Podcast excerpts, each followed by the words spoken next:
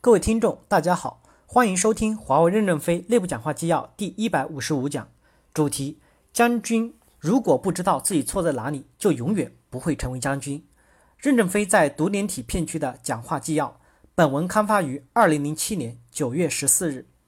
导读部分：一定要在战争中学会战争，一定要在游泳中学会游泳。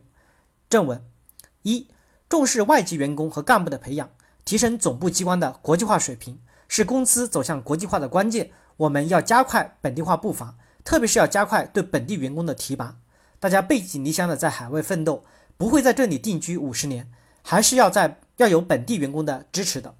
服务肯定是要首选，首先本地化。我到非洲看爱立信的队伍，爱立信在委内瑞拉没有一个欧洲员工，全部是当地员工。问题是，我们本国员工上来后无法与总部沟通，这就是上层建筑出了问题。总部机关的落后状况要改变。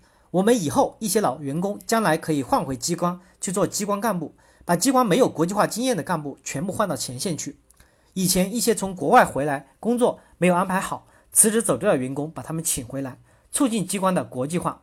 公司一定要挤进国际化的轨道。财务已经是国际化了，接着供应链和 GTS 全部要国际化，而且要快速的跑步国际化。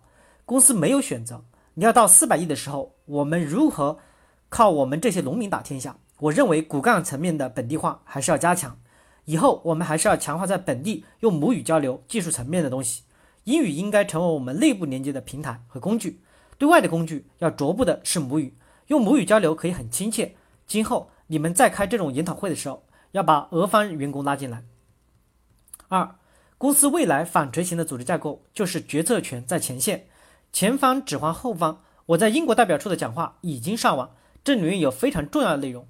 这是我们公司走向四百亿美金的构架，你们要慢慢的读，多读几遍，不要急功近利的去读，因为战争已经授权给你打了，怎么打是由前方说了算，后方只是一个组织支持和供应的角色。总部从明年一月一日开始就不介入项目的管理了，项目管理要下到地区部，片区是中央特派的机构，它代表的是总部对于片区的支持、服务及监督。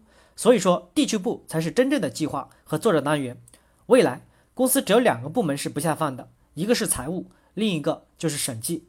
通过财务加强了业务的计划、预算、核算管理；通过审计确认业务的真实性和正正正确性，这样就很多总部的部门就不用介入到业务中去，前线就可以自己决定项目了。三，在商言商，不要搞歪门邪道，要抓住市场的灵魂。我们要在在商言商，不要去搞那些歪门邪道。咱们就是卖机器，卖机器就专心卖机器，不要去谈别的东西，不要去谈合资、持股等东西。你们整天如果想这些歪门邪道，不用正派的方法去做，怎么能真真正的正确建立客户关系呢？欧洲地区部起步比你们晚四到五年，但是你看欧洲地区部的客户关系的销售平台的建设，隔这么近，学一学嘛。你们也可以学一下西门子。西门子在俄罗斯没有搞其他的歪门邪道的东西，那么他们卖什么？他们怎么卖的？你们要好好思考一下这个问题。四，品牌不是宣传出来的，是打出来的。品牌不是宣传出来的，是打出来的。认为品牌是宣传出来的是错误的观点。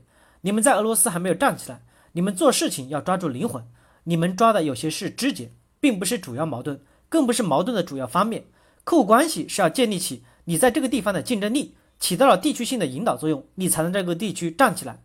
俄罗斯的品牌现在就没有竖起来，零零散散的，到处都是事情，到处都是机会，没有形成一个规模。你们管理团队要通过自我批判，好好的认识这些问题，而不是一些不痛不痒的皮毛的东西。将军如果不知道自己错在哪里，就永远不会成为将军。他知道过去什么错了，哪次错了什么，怎么错的，这只是宝贵的财富啊！如果我问你们，你们都不知道错在哪里，你们怎么能正确呢？五做市场要有策略，谋定而后动。我们现在既不知道竞争对手是怎么干的，也不知道客户真正的需求是什么，我们就冲啊冲的。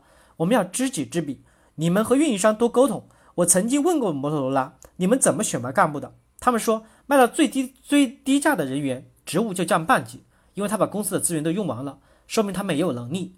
我们要研究我们的优势是什么，让客户认同我们。因此，我认为很多东西都是有策略和策划。我们公司的一些高层领导都是有一定的水平的，但是他们的精力有限，不能事事都管，所以你们要通过他们参与一件事来学习举一反三。六，将军是不断的从错误中总结，从自我批评中成长起来的。动物法则是构建我们走向大公司的最基本的法则，所以公司的高层是很明白的。我们没有给基层传达，因为讲不明白这个道理。我们现在有些地区部总裁没有悟到这个道理，工作上的错误是可以理解的，只要不是做一些歪门邪道，以及个人搞一些猫腻或者贪污腐败，你们要因时因地因你们的客户的原因而相机处理。你们不要过于依赖于总部，我觉得你们总结没有总结到深处，没有总结到痛处。你们不要像蜻蜓一样停在水的表面上，而是要像青蛙一样潜到水的下面去。事情是想好了才能干好，没有想好不可能干好。谋定而后动。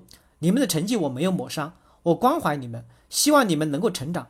你们对于品牌的认识不够，你们还停留于固定的事件上面和表面上，没有抓住和客户之间的魂所在。我们必须要有一个清晰的策划和策略。你们一定要从整体出发，一定要动脑筋，一定要抓得住机会，一定要出成绩。我们要善于总结经验，我们要开放。独联体地区部如果知道自己错在哪里，就一定能够成功。我们要进行自我批判，通过自我批判，我们就知道自己哪里不对了，这样我们就会比别人强大。华为公司不是天生就是高水平，因此要认识到不好的地方，然后进行改正。一定要在战争中学会战争，一定要在游泳中学会游泳。在很多地区。我们和客户是生死相依的关系，那是因为我们已经和客户形成了战略性的伙伴关系。机会不是公司给的，机会是客户给的。机会在前方，不在后方。我们在欧洲已经有成功，就应该借鉴这些经验。我们要有战略的地位，如果我们没有战略地位，我们就无法站住。七，开放的心态，多与周边地区部沟通，多交朋友，要开放心态，充分的共享周边地区部的经验。如何共享经验？你要先在小平台进行共享，至于大平台的共享，就是总部领导应该考虑的。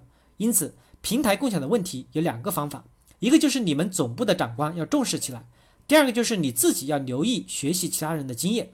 我们只要业务经验化、流程化了，我们一大批的青年干部就上来了。财务就是个例子，我们公司的内部就要相互学习经验，改进工作，就会缩短我们成长所需要的年份。我们要向别人的沟通和学习，要多交朋友。工作上要多沟通、多往来，这样才能有提高，不要固步自封。八，磨难是种财富，励志人中最能产生将军。我认为，只要我们能踏踏实实的做实一些事情，我们就能够取得胜利。没有挫折，一帆风顺，反而是成长不起来的。磨难也是财富，人难人难有磨难，而我是经过大风大浪的人，否则华为公司也不能撑到现在。我个我这个人就是磨难太多，所以你们想一想。这些既是困难，也是挫折，也是一种锻炼。只要坚持努力奋斗，我们是非常有希望的。我们华为公司有好的企业文化。感谢大家的收听。